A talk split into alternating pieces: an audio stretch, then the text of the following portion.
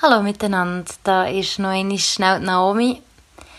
Ich wollte nur sagen, bevor ihr die vierte Episode hört, dass ich auf die letzte Folge hin mega viele Zuschriften habe bekommen und Mails und Anrufe und das habe ich unglaublich schön gefunden. Also einerseits, weil es mir zeigt, dass ich nicht allein bin, aber noch viel mehr, weil es wirklich hat bewiesen, dass es mega vielen Frauen gleich geht und mega viele Paar Ähnliches haben erlebt und dass es unglaublich wichtig ist, darüber zu reden, auch öffentlich, wenn man das kann oder will. Und denen, die ich jetzt noch nicht zurückgeschrieben habe, ich bin dran, also ihr gehört von mir, versprochen. Ah, und noch etwas. Wir haben jetzt endlich eine Facebook-Seite. Also, wenn ihr nicht jede Woche extra auf die Webseite wollt oder den Podcast nicht abonniert habt oder nicht mir befreundet seid auf Facebook, aber einen Facebook-Account habt, dann könnt ihr einfach unten rum Podcast auf Facebook liken. Und jetzt zurück zur vierten Folge. Das ist Christina, 28.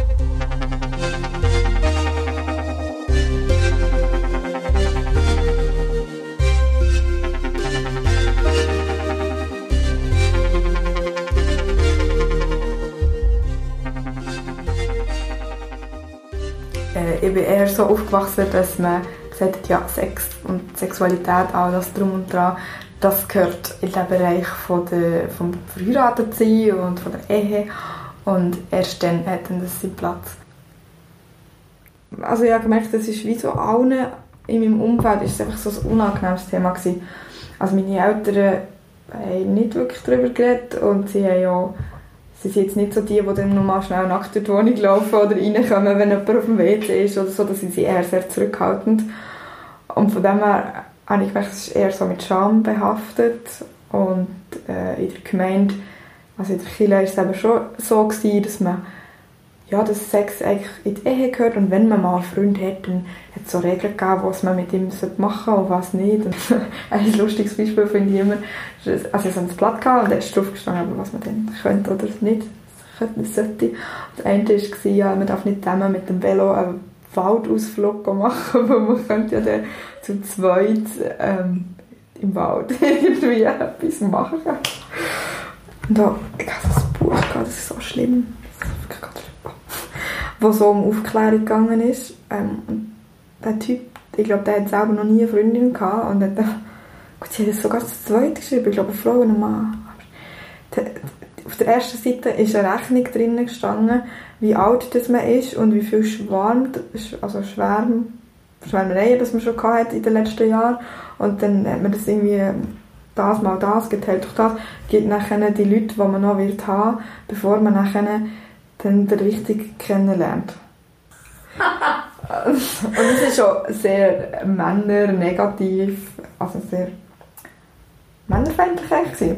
Männerfeindlich? Ja, halt einfach Männer wollen einfach eh nur Sex und ähm, selbst wenn er noch so nett ist und egal, er denkt sowieso die ganze Zeit nur Sex, Frau vergisst es einfach, er ist eh einfach nur Sex, Sex, Sex. So völlig falsche Richtung irgendwie. Ja, und, aber es ist ja eh schon klar, man muss den Traumtyp kennenlernen und man heiratet den und das funktioniert nicht. Hauptsache du hast geheiratet. Und man nicht, ich hatte einen Kollegen, der gesagt hat, ja, wir machen das und schlechtes Gewissen. Nein, habe ich eigentlich nicht. Ich weiss schon, die anderen sagen, wir dürfen das eigentlich nicht, aber ein schlechtes Gewissen habe ich nicht. Das habe ich irgendwie noch, noch cool gefunden. Oder hat mich noch beruhigt, dass sie nicht ein schlechtes Gewissen hat. Aber es hat auch andere gegeben, die wirklich... Ähm, ja, was dann als mega Fehler angeschaut worden ist. Was bei mir eher schon in der Zeit war, wo ich gemerkt habe, hey, aber das kann doch irgendwie nicht so als Sünde und Fehler angeschaut werden. Es geht hier darum, dass ein neues Leben entsteht. Also irgendwie, das setzt ja ein Zeichen an für das ganze Leben und es tut mir irgendwie weh, wenn, wenn das schon unter diesem Aspekt irgendwie steht. Du hast dein erste Mal gleich gehabt, ähm, wo du nicht bist verheiratet warst. Also ja. du bist jetzt offensichtlich nicht verheiratet. genau. Und ich hatte schon mehrere Beziehungen. Gehabt. Und wie war das dann? Wie alt warst du? Wie war ähm, ich war etwa 18, 19 gewesen. und wir waren schon etwa ein Jahr zusammen. Dann. und haben uns eigentlich so sehr langsam an das hergetastet. Ich habe eigentlich immer gefunden, ähm, wir werden sicher erst Sex haben, wenn wir verheiratet sind. Um, und er hat von Anfang an schon gefunden, ja, ich weiß ja nicht, ob wir das machen und so. Und ähm, ja, so ist es dann irgendwann quasi einfach so passiert. Also, weil wir halt immer schon so ein bisschen umgespielt haben, äh, ist dann gar nicht so, also ich weiß schon, wann das es war und wie es sich angefühlt hat. Ähm, ja. Also in dieser Beziehung, wo ich dann eben mein erstes Mal hatte, hatte ich immer ein schlechtes Gewissen. Gehabt. Und ich habe oft das Gefühl, meine Eltern kommen jetzt nicht gerade rein oder es schaut irgendjemand anderes zu. Und dann ist echt völlig falsch, was sie machen. Ähm, ja, und das zieht natürlich nicht auch so seine Kreise. Also wenn, wenn man sich nicht wohlfühlt dabei, dann kann es irgendwie gar nicht schön werden. Und ich glaube, es hat sich auch nicht nur, also hat sich sicher auch negativ auf die Beziehung ausgewirkt.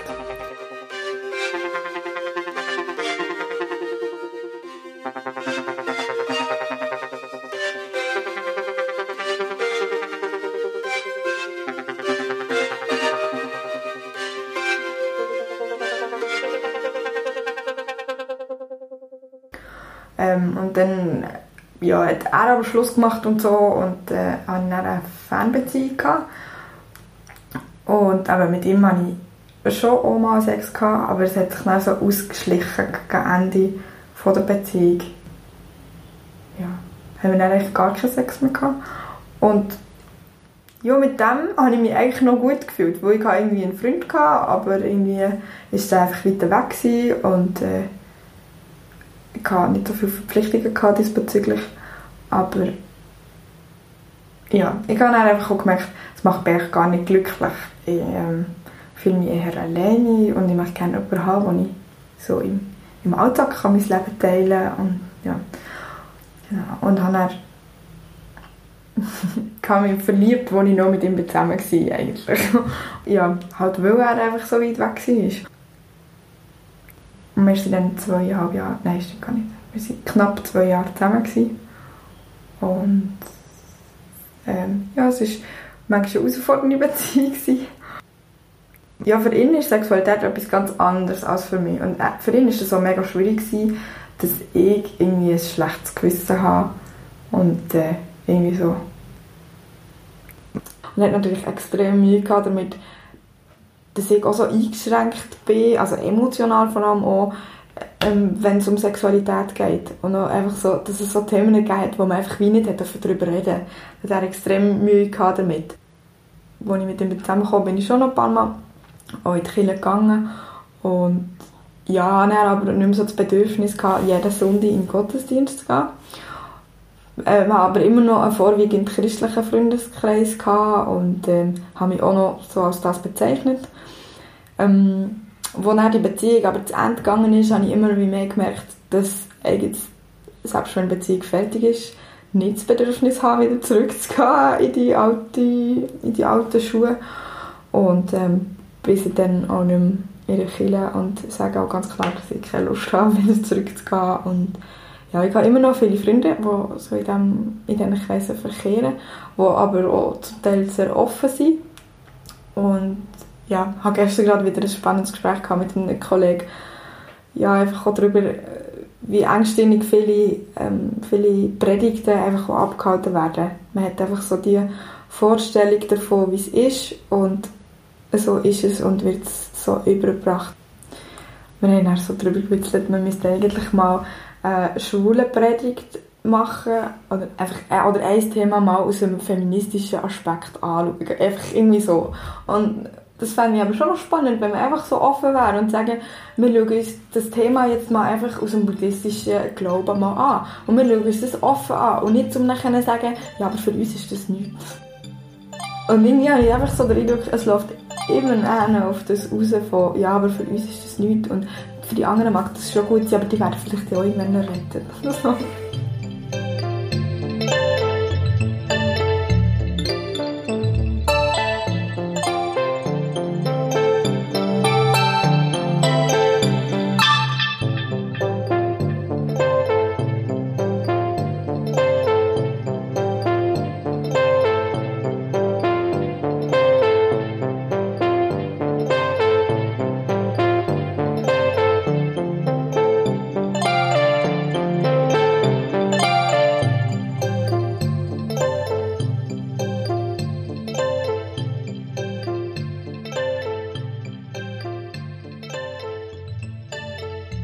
Freundin von mir macht so Kurs und bei ihr habe ich so einen Kurs gemacht, wo sie einfach mega viel eben erzählt darüber, wo es nochmal viel tiefer geht, eben in sich selber kennenlernen und so wissen, was ist so innerlich, was passiert da eigentlich und warum fühlt man sich so, wie man sich fühlt. Und hat dann auch viel zu tun mit Aufschreiben und Beobachten, wenn fühle ich mich wie und vielleicht irgendwie ein Zusammenhang oder so. Also es gibt so Momente, wo ich irgendwie öfters Sachen vergesse, zum Beispiel äh, eigentlich kurz nach meinen Tagen bin ich viel vergesslicher und weiß nicht, ah, was ich so, ah, okay, gut, nochmal zurück, ah, dann kommt es wieder und wo ich in anderen Zeiten viel weniger habe. Mhm. Oder auch so Gerüche intensiver wahrnehmen, das ist eher kurz vor den Tagen, wo ich alles viel, viel genauer kann spüren kann, äh, schmecken mhm. Ja, und ich glaube, man könnte eigentlich dort noch viel mehr machen, indem man eben gerade junge Mädchen mit dem anfängt in Verbindung setzen, dass, dass es so etwas Tolles ist, wenn man seine Tage bekommt und dass es so toll ist, wenn man eine Zeit hat, wo man sich mehr zurückziehen will und dafür hat man auch in einer anderen Zeit wieder mehr Energie. Und das eigentlich viel mehr wertschätzen als immer nur, ja, ja, nimm einfach Tampons und irgendwelche Pillen und dann geht es schon wieder gut. Und das muss immer ja gar nicht immer gut gehen. Ich hatte dann ein Jahr lang ein Geschleif.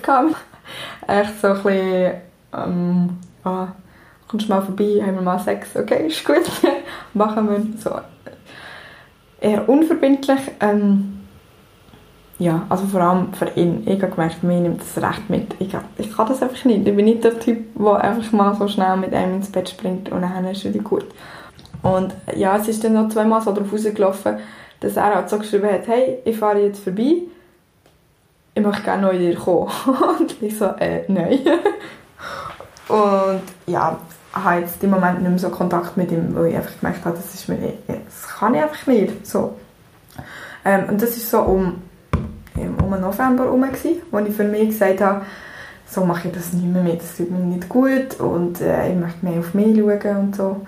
Und habe mich dann so parallel auf einer Dating-Webseite angemeldet, was ich immer gefunden habe, das mache ich sicher nicht, ich brauche das sicher nicht. Und ich bin so völlig naiv darauf her, so im Stil von, ja, es muss ja dann nicht eine Beziehung werden, man kann ja einfach mal schauen, wenn man das so kennenlernt. Und ja, so nach anderthalb Monaten hat sich aber dann schon etwas Festes gegeben. Und mit ihm bin ich jetzt zusammen. Und so auf der sexuellen Ebene ist es echt so mega toll und voll das, was ich, ja, was ich mir im Moment einfach wünsche und vorstelle und mir auch vor der Beziehung gewünscht habe. Und er geht da auch mega drauf ein und nimmt sich mega Zeit. Und ja, auch mein schlechtes Gewissen ist jetzt nicht mehr vorhanden. Was Gar nicht mehr? Nein ja, ich glaube, ich konnte das dann einfach so ablegen Auch mit dem Jahr vom, von dem Geschleif haben. Und ah, ein cooles Buch habe ich auch gelesen. Ähm, das ist so eine Schweizerin, glaube ich, die ähm, verschiedene Geschichten aufgenommen hat. Einfach verschiedene Liebesgeschichten von, von Leuten in hohem Alter. Das hat, hat mir mega gut getan. Einfach so zu sehen, dass es so viele verschiedene Modelle gibt und es muss einfach für immer stimmen. Und wenn das der Fall ist, dann ist es einfach gut.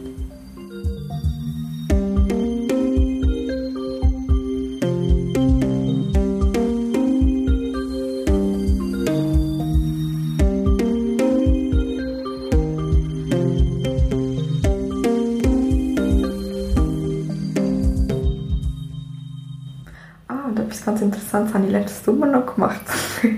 und zwar bin ich an einem ähm, Tantra-Workshop von einem Body Orgasm ähm, also ein Body Orgasm Workshop ist es gewesen, wo es echt darum geht, dass man am ganzen Körper kann einen Orgasmus haben kann. Und dann war ich in England dafür, an so einem zweitägigen Workshop. Erzähl, erzähl, ist das? ja, Erster Tag, zweiter Tag? Oh Gott, der erste Tag ist so. bin ich mit zwei, die schon mega Erfahrung hatten mit so Workshops und also mit, viel mit Tantra zu tun hatten, bin ich mit denen zu Mittag gegessen. Und dann frage ich so, ja, aber wie ist denn das jetzt? Also, haben wir dann nachher alle irgendwie einen Orgasmus oder so in diesem Raum? Das habe ich mir so nicht vorstellen Und dann so, ja klar, das geht ja, Herz an. Ich dachte, Und so, oh nein, eine riesige Orgie habe erwartet ich mich. Ja, aber es ist so darum gegangen, dass man eigentlich auch ohne Berührung kann einen Orgasmus haben so mit einfach so viel mit Energie ist geschafft worden. Und, aber ja, man hat sich so in Gruppen aufgeteilt und dann so Übungen gemacht. So das Zweite. Das war aber erst so der Schluss. Gewesen. Ähm, was wir viel auch noch gemacht haben, sind so, äh, so Wahrnehmungsübungen und auch Übungen zum, zum Nein sagen. Und zum, zum auch ähm, zum Lust erfahren oder zum Pleasure. Ja, ist aber nicht nur Lust einfach auch etwas, was gut tut. Man, es hat eine so Übung gegeben, wo man können sagen was man gerne für eine Berührung möchte und der andere hat das dann gemacht für immer. Also es hätte auch einfach eine Kopfmassage können sein oder so. Also die eine Übung, wo, wo ich dafür sagen was ich gerne für eine Berührung möchte, die, die habe ich nicht können mitmachen. Das hat mich so draus da. Äh, einfach dafür zu sagen, was ich gerne möchte, das habe ich nicht geschafft dann in dem Moment. Ja, ich glaube, das ist schon so ein Wochenende gewesen, wo echt ganz vieles in Bewegung gesetzt hat und ganz vieles gelöst hat. Vor allem auch so das Herstellen und sagen, nein, und ich mache das nicht. Oder auch richtig Ja zu sagen zu etwas. Und die eine Übung, die wir gemacht haben, haben wir so ein Frottetuch zusammengeliert und dann so gezogen dran, ähm, also ja, komm daher oder nein, lass mich sein. Und ähm, das, das war sehr eindrucksvoll. Gewesen. Hat es mal einen Moment gegeben, wo du hättest Nein sagen und nicht hast Nein gesagt? Ja, ja, die hat es schon gegeben. Ja. Ich glaube, bei meinem ersten Freund hat es viele Momente gegeben, wo ich eigentlich hätte wollen Nein sagen und sollen Nein sagen, aber es nicht geschafft habe. Es ist schon so, es ist, ich will nicht sagen, er hat mich vergewaltigt, das wäre nicht richtig, weil ich bin ja schon, ich habe das auch wollen. Also ich habe auch mitgemacht. Aber es ist so schleichend immer gekommen und ich habe am Anfang eigentlich gesagt, ich möchte das nicht. Und er hat dann immer mehr ich so probiert, was halt noch geht. Und klar habe ich ihm Ja gesagt. Aber ich bin nicht einfach hergestanden und habe von ganzem Herzen gesagt, ja, das möchte ich jetzt. Und das ist bei meinem jetzigen Freund, ist halt schon so das erste Mal, wo ich einfach so richtig sage, ja, und genau die habe ich wollen. Und es ist mega gut mit dir. In den letzten drei Jahren habe ich echt schon mega viel nachgeholt. Ich fände es immer noch schön zu heiraten, ähm, aber ich würde nicht so klassisch heiraten ja, je nachdem. In Kirche? Hm, nein, ich Kirche nicht. Also es darf gerne mit Ritual sein und ähm, es darf einen spirituellen Touch haben und so. Ähm, aber es muss nicht, also es soll nicht in Kirche sein.